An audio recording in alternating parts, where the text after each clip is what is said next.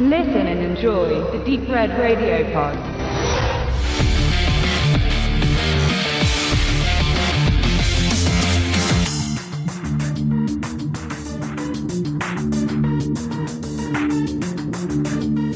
Ja, der Benedikt und ich haben einen Film geguckt, wo der Verleih auf der Checklist immer schön den Titel eingeblendet hat. Property of Universal. Nee, Spaß beiseite.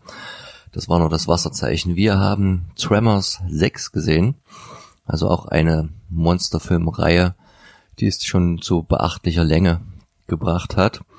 Und um das mal kurz zusammenzufassen, bevor wir dann zum Inhalt kommen. Wie der Titel schon sagt, A Cold Day in Hell mit einer 6 dahinter ist es quasi schon der fünfte Ableger. Und wie ihr vielleicht schon gehört habt, geht es dann später auch noch weiter. Und dazwischen ging es sogar schon weiter, weil es ist nicht die erste Serie, die jetzt gedreht werden sollte, muss ich ja vorsichtig sagen, sondern es gab sogar schon mal 2003 eine Serie mit 13 Teilen, habe ich bis vor kurzem auch noch nicht gewusst, wird wahrscheinlich nicht so erfolgreich gewesen sein. Die hat man zwischen Teil 3 und Teil 4 angesiedelt. Jetzt soll es, sollte es ja weitergehen vom Sci-Fi-Kanal, das Ganze wiederbelebt mit den alten Charakteren um die Figur von Kevin Bacon und Fred Ward inszeniert sogar von Vincenzo Natali, der Pilot.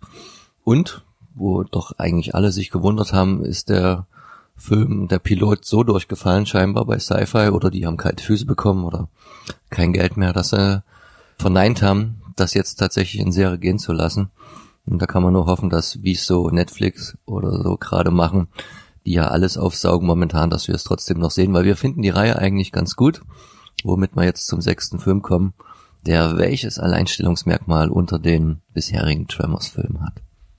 Ja, also als erstes wird man von einer, nicht von einer Wüste oder von einem trockenen Land begrüßt, sondern Schnee tatsächlich. Das heißt, man hat sich bemüht, eine Arktis zu simulieren. Das ist natürlich trotzdem alles irgendwie Sand, aber man hat es irgendwie so ein bisschen gefärbt. Es gibt ein paar Schneeflocken und, äh, aber wir sind im Eis.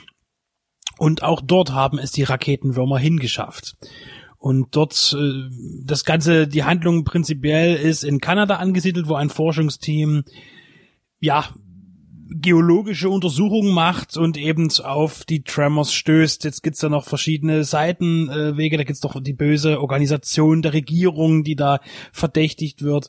Experimente mit den mit den Raketenwürmern zu machen, um das als biologische Waffe zu nutzen und so weiter und so fort. Jedenfalls ähm, ist man nun bedroht vor Ort, die Wissenschaftler von jenen Wesen und natürlich, man guckt dann erstmal ins Telefonbuch unter Raketenwürmern und findet dann die Telefonnummer von Bert Gummer, der sofort angerufen wird und dieser wird natürlich sofort von seinem kleinen Kiosk, den er in einer, einer Wüste irgendwo in den USA betreibt, selbstverständlich in arktischer Camouflage sofort mit seinen Knarren dort anreisen, um die Welt zu retten. Und natürlich auch auf der Flucht vor seinen Steuerschulden, die ihn quasi auch ein bisschen seine Existenz rauben. Also hat er eh Zeit und kann dorthin fahren und dem, sich dem alten Problem annehmen, das er schon in den letzten Filmen hat versucht zu lösen. Meinst du, dass er, dass sein Sohn aufgetaucht war aus irgendeinem Techtelmechtel? Nein, der Travis, gespielt von Jamie Kennedy, ist auch wieder dabei. Das ist so ein bisschen so eine äh, Hass-Vater-Sohn-Liebe. So richtig begeistert ist er nicht, dass da so ein Mann da mitkommt. Aber der steht ihm bei und dann äh, rekrutiert er quasi aus der Not raus die äh, vorhandenen Forscher dort, um dann sich so ein Team zusammenzustellen, was natürlich auch nach und nach so ein wenig dezimiert wird. Und das alles in wie immer ganz gut gehaltenen Mix aus CGI und ganz plastischen alten Effekten. Da hat man, ich habe immer bei jedem Tremors-Film weiter Angst gehabt, dass das CGI immer so zu sehr überhand nimmt, aber sie, sie schaffen es immer noch irgendwie viel Greifbares mit reinzubringen, so dass die Effekte doch dann ganz, ganz gut wirken. Also da spritzt immer noch Schleim. Das sieht nicht aus wie eine, so eine ganz billige Asylum-Produktion, wo oftmals kein einziger handgemachter FX mehr da ist, sondern man hat hier durchaus auch noch die, naja, wie, wie sollte man es beschreiben? Hast du hast gesagt, die, die Kettenexplosion, damit so die Erde simuliert wird, wie sie hochfliegt. Das sieht alles schon ganz gut aus, oder? Was sagst du? Du bist ja eh der Verfechter der B-Movie-Action, die immer noch handgemacht ist, im Gegensatz zu den großen 1A-Blockbustern, wo ja vieles mittlerweile zu viel aus dem Computer kommt. Teil 5 war ja von gleicher Qualität, möchte ich jetzt sagen. Zudem gibt es ja auch eine Review auf unserer Seite von mir damals.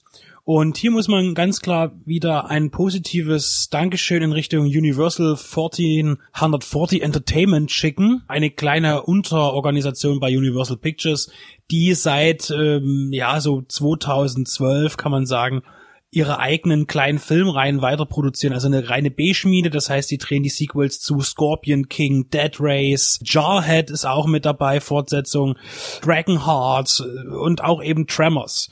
Äh, Kindergarten Cop 2 ist dabei, also so viele verschiedene Sachen. Meistens sind es eben B-Movies. Und regelmäßig gebuchte Regisseure sind Roel Renee, der fast jeden Film eigentlich für dieses, für diese Unternehmung in den USA realisiert. Und auch Don Michael Paul, der eben jetzt den Tremors 6 und 5 inszeniert hat. Und auch zum Beispiel den Dead Race 4 inszeniert, der jetzt auch bald auf den Markt kommt. Und hier ist es eben so, bei allen Filmen ist erkennbar, bei fast allen ist erkennbar, dass wirklich hoher Wert auf reale Pyroeffekte gelegt wird. Das heißt, dort wird wirklich noch gezündelt. Dort ist man sich nicht zu schade, Pyrotechniker am Set zu haben, die auch Freude haben bei dem, was sie tun und auch wissen, was sie tun.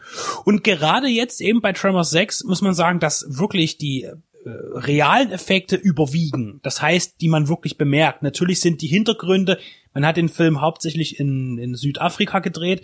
Da sind jetzt keine kanadischen Berge irgendwie oder die so ähnlich aussehen. Da hat man wirklich permanent im Hintergrund äh, was eingeschnitten. Das hat schon fast so ein bisschen den Charakter von alten Math Paints und sowas. Fällt gar nicht ins Auge, also es ist wirklich gut gemacht. Und die Vordergrund-Action ist wirklich hauptsächlich real. Und CGI sind die Raketenwürmer. Es gibt auch hier teilweise. Aber auch oft nur die Tentakel, die da so aus dem Mund genau. kommen. Aber der große also, Wurm an sich ist, ist. Ist, ist eine Puppe, außer wenn sie jetzt natürlich aus dem Boden schießen und 20 Meter in die Luft springen, ist es natürlich CGI, aber vergleichsweise sehr gutes CGI.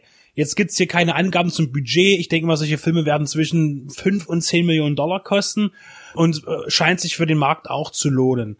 Denn, wie gesagt, Teil 6 und auch bei den anderen Filmreihen ist es eben so, der Dead Race kommt immer noch mal was. Oder auch Scorpion King und Dragonheart sind sich nicht zu schade, noch irgendwas hinten ran zu heften. Wir reden jetzt hier nicht von inhaltlicher Qualität, wobei ich dann sagen muss, ist dann Tremors schon weiter als jetzt bei Dragonheart oder ähnliches.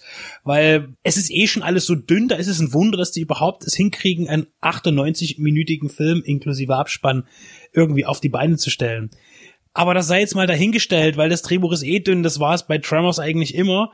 Und was man aber dem Film jetzt wirklich zugute halten muss, ist, dass er jetzt nicht besonders langweilig ist. Er geht so dahin, er hat ein paar witzige Sprüche drin, manche Gags zünden, eher, die meisten eher weniger oder wirken zu bemüht. Aber was eben den Film für mich rettet, ist wirklich das Handwerk dahinter. Dieser Film ist wirklich gut gemacht. Ist ein gut gemachter B-Film und selbst wenn jetzt eben einer von diesen Assblastern irgendwie in der Luft äh, explodiert, weil man ihn eben beschießt mit einer Rakete oder sonst was, wird eben aus diesem CGI-Wesen, was sehr gut äh, animiert ist, wirklich eine reale Explosion gezündet. Und das sieht wirklich gut aus. Und da, wie du eben schon sagtest, was ich immer sage, und das ist, kann man ja auch an genügend Filmen beweisen, das schaffen komischerweise äh, Multimillion-Dollar-Filme, die 100 Millionen kosten oder 80 oder, oder sogar mehr als 100 eben nicht. Nicht immer. Es gibt Ausnahmen, aber äh, und das ist das, das große Rätsel eigentlich. Denn in diesem Film sieht man, man kann für günstiges Geld wirklich hervorragende Special Effects machen. Genau, und was halt die, die Tremors-Reihe vielleicht noch so ein bisschen, abgesehen von der handwerklichen Qualität, abhebt von anderen Reihen, die unendlich fortgesetzt werden, ist halt auch eine gewisse Konstanz und dass man auch versucht natürlich auch wieder Bezug zu nehmen auf die alten Teile. Hier spielt jetzt zum Beispiel ein Charakter mit, so ein Fan, ganz großer Fanin von dem Gamma, die halt sich herausstellt als die Tochter von Well zu sein, der Charakter von Kevin Bacon aus Teil 1, so dass man da so eine gewisse Brücke schlägt. Aber ich denke, der Hauptpunkt, warum es so erfolgreich ist, ist halt äh, letztendlich an die von Michael Cross gespielte Figur von Burt Gamma festzumachen, der halt wirklich durchweg in allen sechs Teilen hier mitgewirkt hat.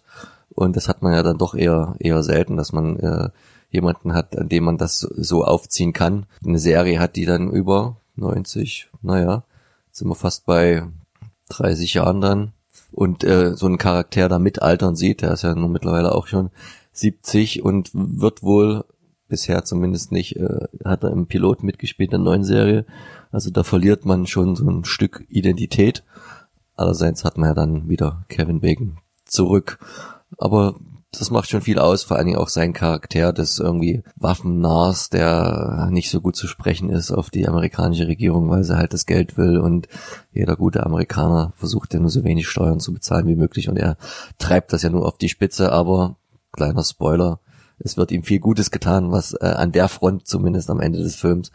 Und ich fand es eben so wie Benedikt, dass man jetzt keine großen Höhepunkte erwarten sollte. Aber es gibt auch nichts, was einen negativ arg enttäuscht. Das Einzige, wo ich mich jetzt so ein bisschen erschrocken habe, ist halt wie Jamie Kennedy, der ja seinen Sohn Travis spielt, gealtert ist. Das ist jetzt kein Darsteller, den man in den letzten 20 Jahren allzu oft vor der Leinwand hatte, so dass man quasi nicht bemerkte, dass er genauso wie jemand selbst mitgealtert ist, sondern den ich jetzt äh, ehrlich gesagt seit der Scream Trilogie das erste Mal wieder so sehe, da hat er den Randy gespielt und das ist halt nur mal ja 20 Jahre her, da war er noch Ende 20, jetzt ist er Ende 40.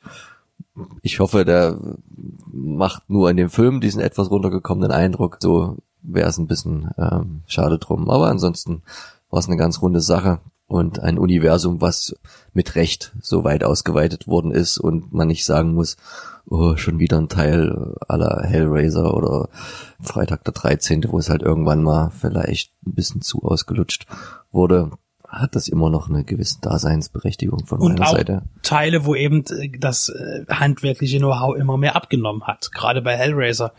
Eben, wo viele Effekte drin sind, aber eben sich niemand mehr leistet, diese Effekte tatsächlich zu gestalten. Zumindest nicht in dem Rahmen, wie es bei den ersten Teilen eigentlich der Fall war.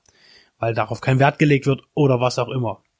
Und das ist hier gut gelungen. Also Tremors lebt weiter. Ich behaupte jetzt, es wird auch nicht der letzte filmische Teil gewesen sein, egal ob jetzt die Serie doch noch kommt oder nicht oder ausgestrahlt wird. Äh, sie wird sicherlich irgendjemanden finden, einen Interessenten, aber wenn jetzt noch ein siebter kommt, den gucke ich mir auch gerne wieder an, um auf dem Laufenden zu bleiben. Was im Land der Raketenwürmer, was ja mittlerweile die, der, der Planet der Raketenwürmer zu sein scheint, Wäre das, wäre das eigentlich auch nicht mal eine gute Geschichte für so ein Crossover? Ich dachte gleich am Anfang eigentlich hier so, Tremors versus Sharknado oder irgend so oder Tremors versus Sand Sharks, wenn dann die verschiedenen Monster gegeneinander ankämpfen müssen, so die Haie und die Graboiden. Äh, das wäre doch eigentlich auch mal gerade auf diesem Niveau des nicht ganz so ernst zu nehmenden Monsterfilms eigentlich eine gute Sache, dass da noch niemand drauf gekommen ist. Vielleicht sollten wir uns die Rechte sichern. Oder hast du gerade was gefunden in die Richtung? Nein, ich wollte eher sagen, dass es vielleicht lizenztechnisch ein bisschen schwierig wird. Und deswegen habe ich mir eher gedacht, wie wäre es denn eigentlich, äh, wenn, wenn eben 40, 140 Entertainment seine ganzen Figuren eben in einem Film spielen lässt? Das heißt, dann kämpfen die Tremors gegen Chucky, die auch mit dabei sind, natürlich gegen den Scorpion, Scorpion King, da gibt's noch den, den Drago aus Dragonheart, den Pol äh, Kinderkopf 2, Kindergartenkopf 2 können wir noch mit reinnehmen. War das, äh, Und selbst Beethoven, den Bernardiner, denn der ist hier nämlich auch mit dabei bei 1440 Entertainment in der Weiterführung. Der Kindergartenkopf war das Dolph Lundgren? Das war der mit Dolph Lundgren, ja. Den kann ich mir am ehesten so als Kämpfer gegen den, äh, die Graboiden vorstellen, so als Ablöse für den guten Gamma. Ja, aber da, da könnte man doch tatsächlich mal was draus machen mit einem raffinierten Drehbuchschreiber. Sollte das doch gelingen, so ein Kniff, um das Ganze noch ein bisschen am Leben zu halten. Wir schreiben einfach nochmal Roy Renee an, der hat da, glaube ich, gute Beziehungen und dann schauen wir mal, notfalls schreiben wir dann ein Crossover-Drehbuch. Genau. Gut, also Tremors lebt und lebt gut. Kann man jetzt nichts falsch machen. Fans dürfen gespannt sein, also nicht gespannt sein, dürfen befriedigt schon vorher sein, falls sie das vor dem Ansehen hören. Da kann man nichts falsch machen. Und allen anderen ist es eh egal. Also von daher eine gute Produktion, ein gutes Beispiel für modernen, günstigen Genrefilm. Gerne.